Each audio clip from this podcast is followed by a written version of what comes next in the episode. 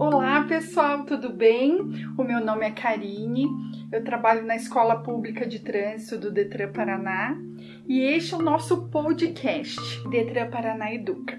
Vamos dar sequência a uma série de episódios falando sobre a manutenção preventiva.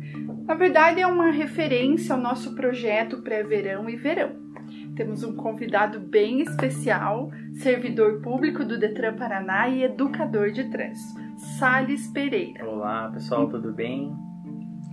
Ele é formado em mecânica automotiva e tem informações e dicas essenciais que vão nos ajudar para a manutenção de um trânsito mais seguro, né? Então, Sales, seja super bem-vindo. Obrigado, Karine.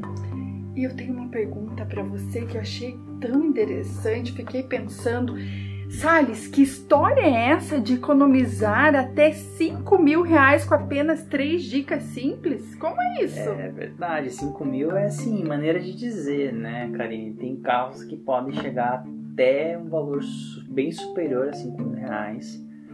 E nós estamos falando aqui hoje sobre o motor do carro. Então, o motor do carro, ele é vamos dizer assim, comparando com o nosso corpo, ele seria como se fosse o coração.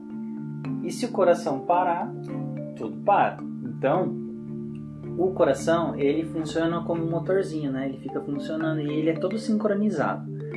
O motor do carro também, ele é um projeto totalmente sincronizado, desenhado por um engenheiro. E se ele não tiver cuidado com três itens que eu considero assim os mais essenciais, você pode parar numa oficina com uma conta para pagar de 5 mil reais para cima. Então, é mais ou menos nessa, nessa linha aí que nós vamos trabalhar hoje nesse podcast Detran Paraná Educa. Ok. Qual é o melhor, Salles, óleo de motor que existe para carros? Então vamos lá.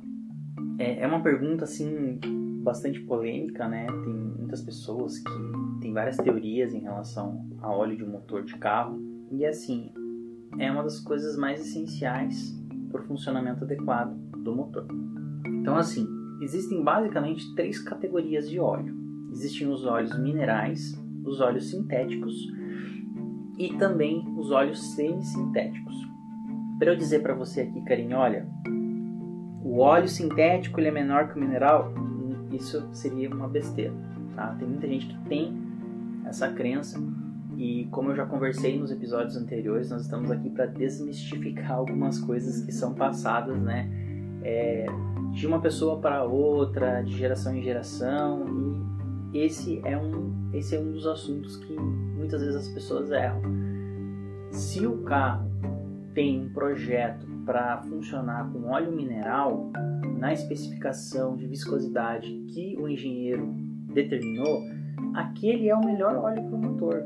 Não é o sintético, que é um pouco mais caro, que vai ser melhor que esse mineral. Então, o melhor óleo para usar é aquele que o fabricante recomendou. E respeitando até mesmo, Karine, a questão de marca. Porque assim, o óleo ele tem uma viscosidade. Então, imagine assim, é como se nós fôssemos comparar mel com óleo de soja. Imagine, o mel ele é mais grosso, né? Que você uhum. despeja, assim, ele demora para escorrer.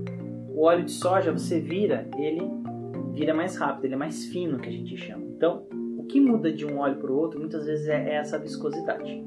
Mas não é só isso. Nós temos também aditivos para, por exemplo, esse óleo dentro do, do motor não fazer espuma, que prejudicaria a lubrificação do motor e uma série de outros aditivos. Então, quando um fabricante ele encomenda para uma marca de óleo fazer um óleo com determinadas características para aquele motor, ele faz uma receita específica para aquele motor. Então, é, além de você cuidar com o tipo de óleo, se é mineral, sintético, semissintético, viscosidade, você também tem que respeitar a marca que o fabricante está pedindo, o fabricante do carro, porque esses aditivos eles são muito importantes para o funcionamento adequado. Então, se eu fosse responder para você em uma frase, qual é o melhor óleo de motor que existe para carros? Aquele que o fabricante recomendou no manual do proprietário. Esse é o melhor. E você acredita, Salles, que as pessoas obedecem isso ou há um desconhecimento, uma falta de interesse? Eu acho que assim, as pessoas confiam muito no que o mecânico diz. E muitas crenças é, relacionadas a essa questão de um óleo ser melhor do que o outro, elas estão nos mecânicos também. Então, às vezes, a pessoa tem que chegar lá, ela tem que bater o pé que ela quer. Não, eu quero esse óleo dessa marca, que é o que está no manual do proprietário. Então, como discutir com um cara que é o especialista ali? Né? Então, às vezes, as pessoas não recomendam. Eu já cheguei em oficina que eu tinha um carro que tinha uma especificação para usar óleo sintético 5W30, que é a viscosidade do óleo, da marca Y, que eu não posso ficar fazendo propaganda aqui. Aí eu cheguei lá, o mecânico falou assim para mim: olha, esse carro aqui já está com uma quilometragem é, acima de 100 mil e eu já vou recomendar para você um óleo com uma viscosidade maior. Sair de um óleo de soja para o mel, vamos dizer assim, né? Uhum. de viscosidade. E eu tive que bater o pé com o cara ali, porque ele queria trocar o óleo, o tipo de óleo que eu usava no meu motor. É, então, existem mecânicos que têm crenças que são inclusive antigas, né? Então, às vezes as pessoas não seguem, Karine. Mas por quê?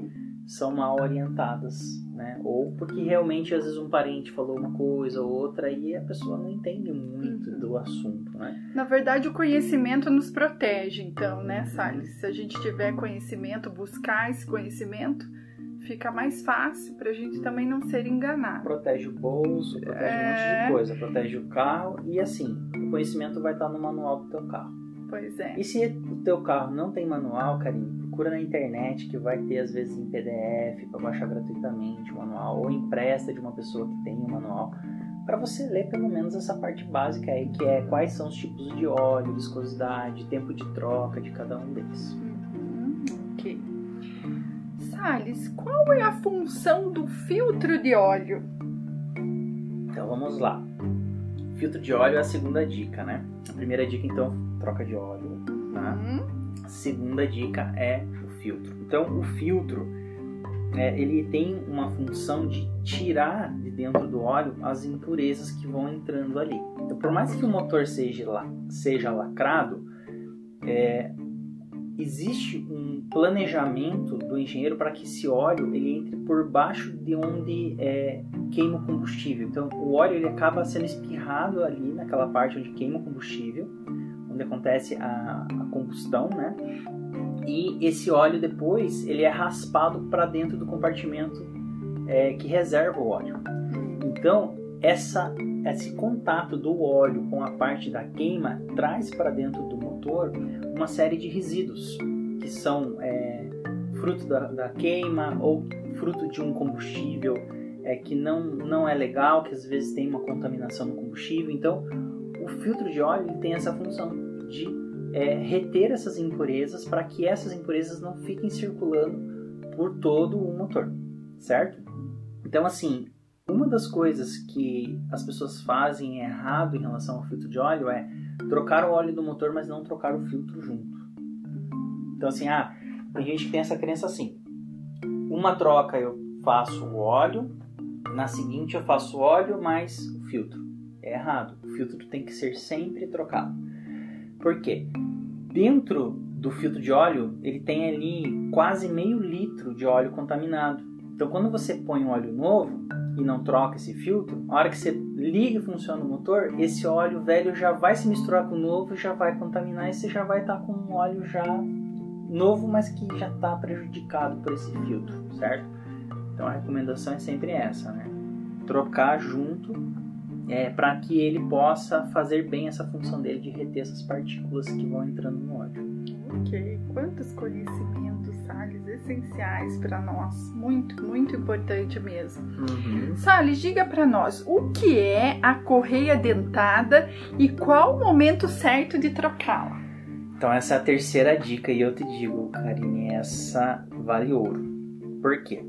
A correia dentada ela tem uma função de sincronizar a parte móvel de cima do motor, que é a parte do que a gente chama de cabeçote do motor, com a parte de baixo do bloco do motor. Então tem peças no bloco do motor que quando elas estão subindo, as de cima do cabeçote elas têm que se recolher, elas têm que sumir para que elas não batam uma na outra. Quem que faz essa sincronia? Essa correia é chamada correia dentada. Então ela garante que as peças vão entrar em cena e sair de cena, cada uma no seu momento certo. É o regente da orquestra, vamos dizer assim. Então, é, essa correia, ela é feita de um material que sofre desgaste com o tempo e ela deve ser trocada para que essa sincronia seja garantida. Porque se essa sincronia errar uma vez, já era. As peças vão se bater dentro do motor, vai entortar todos os componentes de metal motor e aí você pode receber aquela conta que eu falei para você de 5 mil reais ou até mais, porque não estava funcionando cada coisa ao seu tempo, entendeu? Então assim, no manual do veículo ele sempre vai ter o prazo de troca desse dispositivo chamado corredentada. E ele vai acontecer por tempo ou por quilometragem. O que acabar primeiro. Então, assim, vou dar um exemplo para ficar mais fácil. O carro tem lá um projeto para trocar a corredentada com 50 mil quilômetros de uso. Mas o carro roda pouco, roda muito pouco. É uma pessoa que às vezes vai trabalhar de ônibus, vai de carona, usa pouco seu carro, ou trabalha muito perto, estuda muito perto, viaja pouco, usa pouco dá 5 anos a pessoa está com 10 mil quilômetros rodados nesse carro. Então o que, que vai acontecer? Vai esperar chegar nos 50 mil? Não, vai trocar antes, porque às vezes o manual vai dizer assim: 50 mil quilômetros rodados ou 5 anos. Estou dando um exemplo, pode ser Sim. outra quilometragem, outro tempo. O que acontecer primeiro você vai trocar, para garantir que de repente um ressecamento da borracha dessa correia venha a romper essa, essa correia e acabe gerando a, a quebra interna do motor.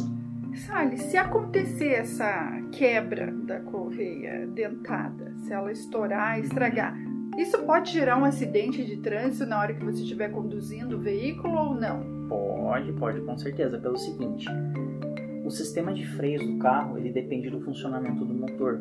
Talvez você nunca tenha percebido, mas quando você vai ligar o carro, se você ficar com o pé no pedal do freio, você percebeu que na hora que você liga, às vezes o pedal ele fica mais mole? Existe um dispositivo é, que trabalha em conjunto com o motor para fazer com que a força de frenagem no teu pé seja multiplicada. Então, se você estiver numa alta velocidade, o motor quebrar, de repente por questões né, da, da correia dentada, e você precisar fazer várias frenagens até parar totalmente o veículo, pode ser que você fique até mesmo sem freio. O pedal do freio fique duro e não consiga, não consiga parar. É claro que existe uma previsão de que você consiga fre frear aí, mesmo sem motor, umas duas ou três vezes até o endurecimento total do pedal. Sim. Porém, é possível que se você estiver numa alta velocidade você não consiga usar todo esse essa reserva ali de multiplicação de força que vem do motor. É imprescindível, Salles, esse cuidado mais acurado da situação da manutenção do veículo, porque pode gerar um acidente, né, algo devastador uhum. por um detalhe, né, ou por um conjunto de detalhes, já que existe essa engrenagem. Uhum. Agora eu te pergunto, qualquer marca de correia dentada é a melhor? E agora? Olha, tudo que se refere à mecânica sempre vai ter primeira linha, segunda linha, terceira linha e assim vai. Então assim, o que, que é a primeira linha para mim? É a marca do veículo. É aquela que você vai lá, marca X, você vai lá no site da marca X e compra essa marca X e coloca porque teu veículo é da marca X. Beleza, essa é a primeira linha. E daí tem a segunda linha que são as cópias. Né? Então, quando se trata de correia dentada, eu assim recomendo assim demais que não compre segunda linha porque é uma coisa que você vai trocar a cada 5 anos, 6 anos, quilometragens elevadas, então assim, não vale a pena você economizar com um dispositivo, sei lá, vou economizar, vamos supor, a correia original que a gente chama, né? Primeira linha, 300 reais, mais a mão de obra. Aí você vai lá e compra uma de 250 reais, segunda linha para economizar 50 reais, você se expõe a um risco de acidente, a um risco de quebra de motor. É uma coisa assim que realmente é uma economia que não vale a pena. Então, para mim, a melhor marca é aquela original, específica do fabricante mesmo do teu carro. Uhum. E você expõe também as outras pessoas, né? Porque se você não tiver esse cuidado, vai reverter lá na via pública na hora que você estiver partilhando esse espaço com as outras pessoas. Às vezes nem um acidente, mas só de você estar tá parado com um carro ali, é, trancando a via, é, por uma situação que poderia ter sido evitada, né, já gera tanta, né, tanta, tanto prejuízo, vamos dizer assim, de tempo para as pessoas. Às vezes eu estou viajando assim, tem um carro parado no acostamento, não aconteceu nada, só porque ele está parado, todo mundo dá aquela paradinha para olhar o que aconteceu. Quando você vê, tem uma fila de 5 km parado, né? Então, assim, é, influencia a vida de todos, né? Então, tem que, tem que ser bem criterioso, bem rigoroso, bem chato quando o assunto é correia dentada, filtro de óleo e óleo do motor. Essas três dicas simples podem fazer você economizar 5 mil reais ou até mais. Salles, muitíssimo obrigada. É um privilégio estar aqui com você, né? Essa oportunidade de a gente aprender mais sobre a manutenção preventiva. Então, novamente faço muito bem-vindo. Infelizmente a gente vai ter que terminar, né? É, tudo que é bom termina, né? Mas você vai vai voltar aqui outras vezes porque é um projeto, né? Sim. Que nós temos para para conversarmos sobre sobre esses assuntos. Então, pessoal, nós vamos terminar por aqui. Um grande e... abraço a todos e esperamos na próxima. Isso mesmo, gente. Um abraço para vocês, super obrigada e até mais.